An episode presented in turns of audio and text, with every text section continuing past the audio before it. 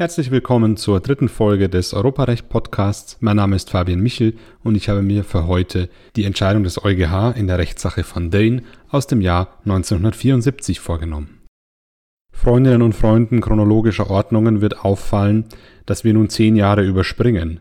In der vergangenen Folge ging es um ein Urteil aus dem Jahr 1964, Costa Enel, zuvor aus dem Jahr 1963 van Genten Los. Ich habe für diesen Podcast keine klare Chronologie gewählt, weil es sich an meiner Vorlesung Vertiefung Europarecht an der Universität Münster orientiert. Und in meiner Vorlesung kommt nun zuerst die Frage nach der unmittelbaren Anwendbarkeit von Richtlinien, um die es in der Rechtssache von Dane geht und nicht etwa die Frage nach den Grundrechten, die in den zehn Jahren zwischen Van Genten Los bzw. Costa Enel und Van Dane beispielsweise geklärt wurde. Die Entscheidung von Dane ist auch bei weitem nicht so bekannt wie Costa Enel und von Genten los, aber sie fügt mit der unmittelbaren Anwendbarkeit von Richtlinien dem Europarecht einen sehr wichtigen Baustein hinzu.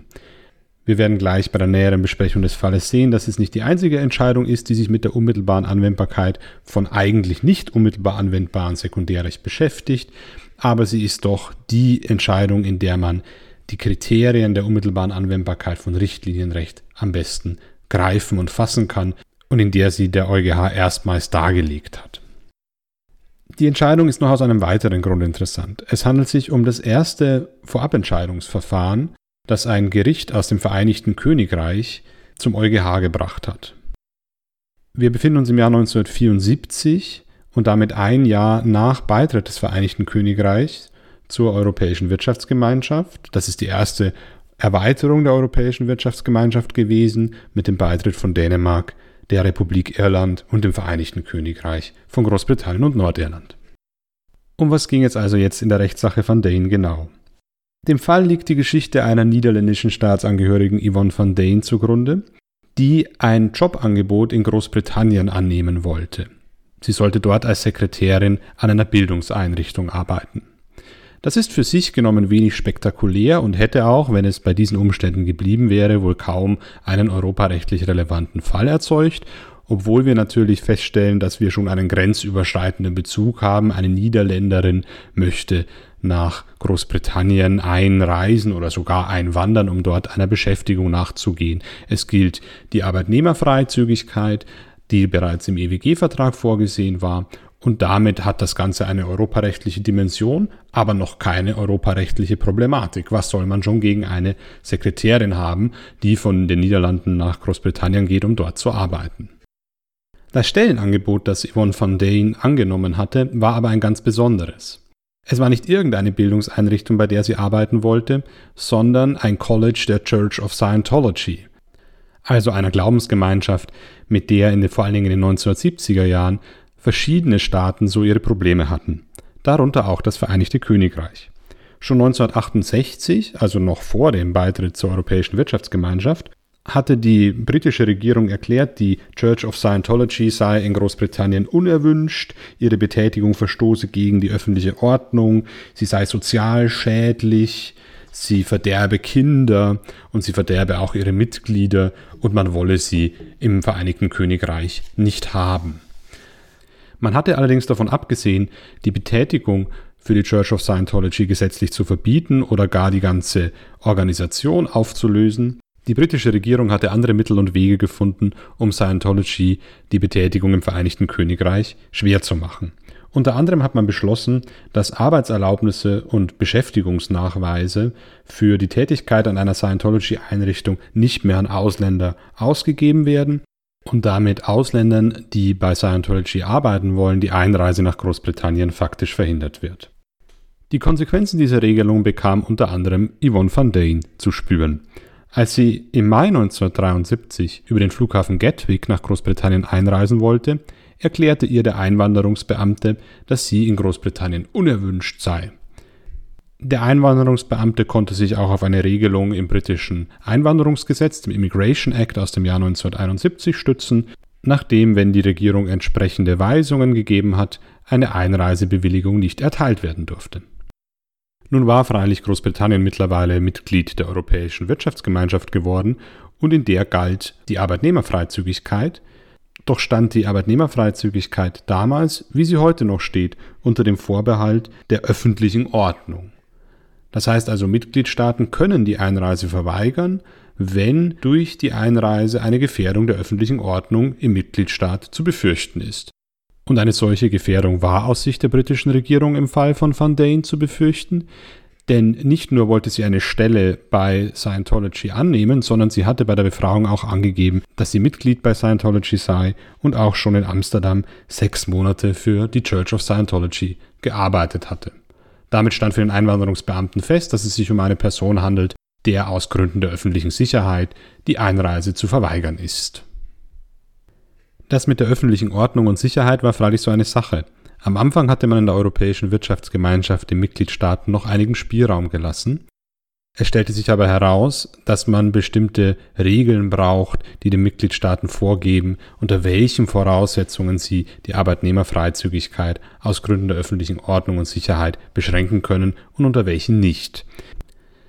Deswegen wurde im Jahr 1964 eine Richtlinie erlassen, die die Mitgliedstaaten dazu verpflichtete, ihr Einwanderungsrecht an bestimmte Kriterien im Bereich der öffentlichen Ordnung und Sicherheit anzupassen. Eine dieser Vorgaben war, dass bei der Beurteilung, ob von einer Person eine Gefahr für die öffentliche Ordnung oder Sicherheit ausging, ausschließlich das persönliche Verhalten der in Betracht kommenden Einzelperson ausschlaggebend sein durfte. Daran konnte man im Fall von Yvonne van Dane schon zweifeln, denn der Einwanderungsbeamte hatte sich ja vor allen Dingen darauf gestützt, dass sie Scientology-Mitglied war und dass sie für Scientology arbeiten wollte. Ein konkretes, gefährliches Verhalten hatte ihr niemand zur Last gelegt. Man konnte sich also zu Recht fragen, ob die Einreiseverweigerung im Fall von Yvonne van Dane mit dieser Richtlinie der Europäischen Wirtschaftsgemeinschaft vereinbar war. Doch hinzu kam ein weiteres Problem.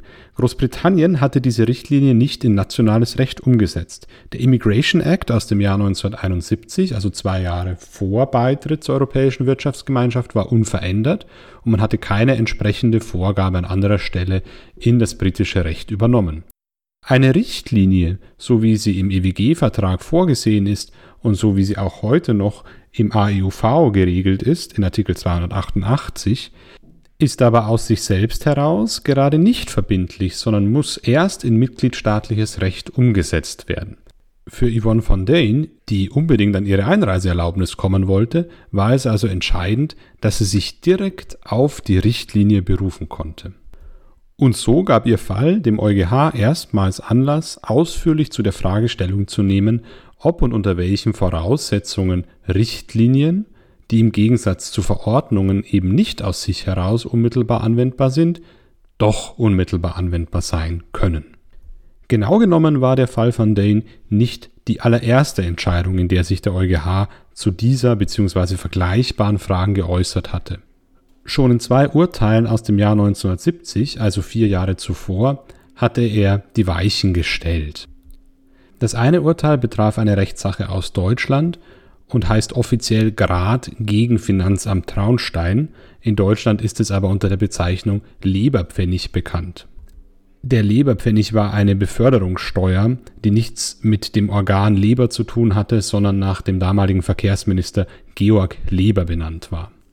Deutschland hatte an dieser Steuer festgehalten, obwohl eine Entscheidung der Europäischen Kommission vorsah, dass die Steuer abzuschaffen ist. Die Entscheidung ist eine Vorform des heutigen Beschlusses und band nur die Mitgliedstaaten. Dennoch hatte der EuGH im Leberpfennig-Urteil entschieden, dass sich auch der Einzelne auf eine Entscheidung der Kommission berufen kann, wenn diese eine unbedingte und hinreichend klar formulierte Verpflichtung der Mitgliedstaaten enthält. Das sind die Kriterien, nach denen er schon in Van Gentenloos entschieden hatte, dass das Primärrecht unmittelbar anwendbar sein kann. In der Leberpfennig-Entscheidung wurden sie also erstmals auf einen Sekundärrechtsakt übertragen, jedoch nicht auf Richtlinien, sondern eben auf eine Entscheidung, also einen heutigen Beschluss. Kurz nach der Leberpfennig-Entscheidung hatte der EuGH dann auch noch zu einem italienischen Fall zu urteilen, der Rechtssache Sace, in dem er tatsächlich auch schon einer Richtlinie unmittelbare Wirkung beigemessen hatte. Die Richtlinie war aber mit der im Fall von Dane nur schwer zu vergleichen, denn sie legte lediglich einen Zeitpunkt fest, in dem eine bereits nach Primärrecht bestehende Pflicht zu erfüllen war. Konkret ging es in der Rechtssache Sace um den Abbau von Handelshemmnissen, der nach dem ursprünglichen EWG-Vertrag in einem bestimmten Zeitraum stattfinden musste und die einzelnen Termine, in denen einzelne Handelshemmnisse abgebaut sein mussten, wurden in einer Richtlinie festgelegt. Unmittelbar angewendet wurde also nur im Lichte des Primärrechts diese Zeitbestimmung der Richtlinie, nicht mehr. Vier Jahre später in der Rechtssache Van Dane ging es nun einmal um eine wirkliche inhaltliche Richtlinienbestimmung, nämlich die Vorgabe, dass man bei der Einwanderung nur das persönliche Verhalten von Personen berücksichtigen darf, wenn man diese Personen aus Gründen der öffentlichen Ordnung oder Sicherheit an der Einreise hindern will. Man kann also sagen, die ersten Schritte waren getan, aber in Van Dane ging es nun um das Ganze. Kann man eine solche Richtlinienbestimmung, eine Bestimmung, die nach den Vorgaben des Primärrechts eigentlich erst in nationales Recht umgesetzt werden muss, um Wirkung zu entfalten, kann man eine solche Bestimmung unmittelbar auf einen Sachverhalt anwenden, einen Fall wie den von Yvonne van Dane. Die britische Regierung argumentierte natürlich entschieden dagegen. Man erkennt an ihrer Argumentation sehr deutlich die Herkunft aus dem Common Law Rechtskreis. Es werden hier also die Vorentscheidungen des EuGH auf ihre Einzelheiten untersucht und herausgearbeitet, dass diese mit dem vorliegenden Fall nichts zu tun haben. In Grad, also der Leberpfennigentscheidung, sei es immerhin nur um eine Entscheidung gegangen und in Sace habe die Richtlinie immerhin nur einen Zeitpunkt festgelegt. Das könne man auch überhaupt nicht vergleichen mit dem, um was es nun im Fall Van Dane ging. Es ist wenig überraschend, dass der EuGH das in seinem Urteil anders sah. Er wiederholt die Argumente, mit denen er schon in Leberpfennig und Sace die unmittelbare Anwendbarkeit begründet hatte. Das Hauptargument ist der berühmt-berüchtigte Effet utile, die nützliche Wirkung, die das Europarecht entfalten soll.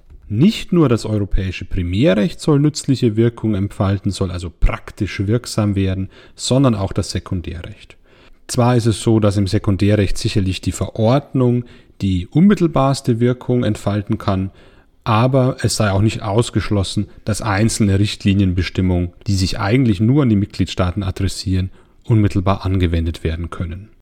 Nur dann, so argumentiert der EuGH, sei es auch möglich, dass die Fälle vor ihm, dem EuGH, gelangten, denn nur wenn sich der Einzelne auf eine Richtlinienbestimmung berufen kann, kann er sie eben auch zum Gegenstand in einem nationalen Gerichtsverfahren machen und kann das nationale Gericht dann auch wiederum den Fall dem EuGH vorlegen.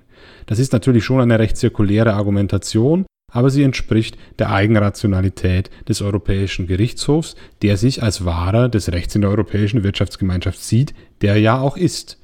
Die Logik ist, wenn eine Richtlinie unmittelbar anwendbar ist, dann kann sie auch einen Fall produzieren, zu dem ich, EuGH, etwas zu sagen habe. Im Van Dane-Urteil werden dann auch die Kriterien aufgezeigt, nach denen sich die unmittelbare Anwendbarkeit bestimmt. Es ist ja keineswegs so, dass der EuGH jede Richtlinienbestimmung für unmittelbar anwendbar erklärt.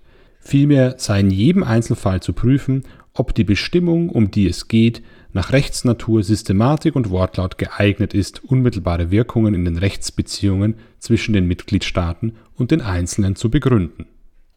Mit diesen zugegeben sehr vagen Kriterien geht der EuGH dann auch an die Richtlinienbestimmung heran, die im Fall von Dane eine Rolle gespielt hat und kommt wenig überraschend zu dem Schluss, dass sie unmittelbar anwendbar sei Immerhin geht es hier um eine Beschränkung des mitgliedstaatlichen Ermessens bei der Einreise, die weder mit einem Vorbehalt noch mit einer Bedingung versehen ist und auch keiner weiteren Umsetzung bedarf. Außerdem geht es bei dem Ganzen ja auch um eine Ausnahme von der Arbeitnehmerfreizügigkeit und in diesem Bereich müssten die Betroffenen Rechtssicherheit haben und auch die Gelegenheit, sich vor den nationalen Gerichten auf eine Richtlinie berufen zu können, um dann die Fragen letztendlich durch den EuGH im Wege des Vorabentscheidungsverfahrens klären zu lassen. Bis dahin lief die Sache für Yvonne van Dane sehr gut. Aber plötzlich bekommt das Urteil eine Wendung. Der EuGH hatte nun also festgestellt, dass die Richtlinie unmittelbar anwendbar ist, aber er hatte ja noch nichts zu ihrem Inhalt gesagt. Er legt also nun aufgrund der Vorlagefrage des britischen Gerichts auch noch die Richtlinienbestimmung selbst aus und kommt zu dem durchaus überraschenden Ergebnis, dass man auch die Mitgliedschaft in einer Vereinigung wie Scientology durchaus als persönliches Verhalten ansehen könne, aufgrund dessen die Mitgliedstaaten eine Gefahr für die öffentliche Sicherheit oder Ordnung annehmen könnten und daher die Einreise dann auch verweigern könnten. Für Yvonne van Dane war also mit dem Urteil nichts gewonnen. für die Frage nach der unmittelbaren Anwendbarkeit von Richtlinienbestimmungen aber sehr viel. Es ist interessant, dass der EuGH diese Frage nach der unmittelbaren Anwendbarkeit von Richtlinien in dem Urteil sehr groß aufbaut und letztlich auch klärt, um dann im Ergebnis doch eine Lösung zu finden, die der britischen Regierung ermöglicht, Scientology-Mitglieder nicht einreisen zu lassen. Man kann das wahrscheinlich nur aus den konkreten Umständen des Jahres 1974 erklären, in dem Großbritannien ja gerade mal ein Jahr Mitglied der Europäischen Wirtschaftsgemeinschaft gewesen war und nicht gleich schon ein Urteil kassieren sollte, das gegen seine nationalen Interessen gerichtet war. Auf der anderen Seite hatte der EuGH gerade dem Vereinigten Königreich mit dem Urteil ganz klar gemacht, dass Richtlinien in nationales Recht umgesetzt werden müssen und dass, wenn das nicht geschieht, sie gegebenenfalls auch unmittelbar anwendbar sein können.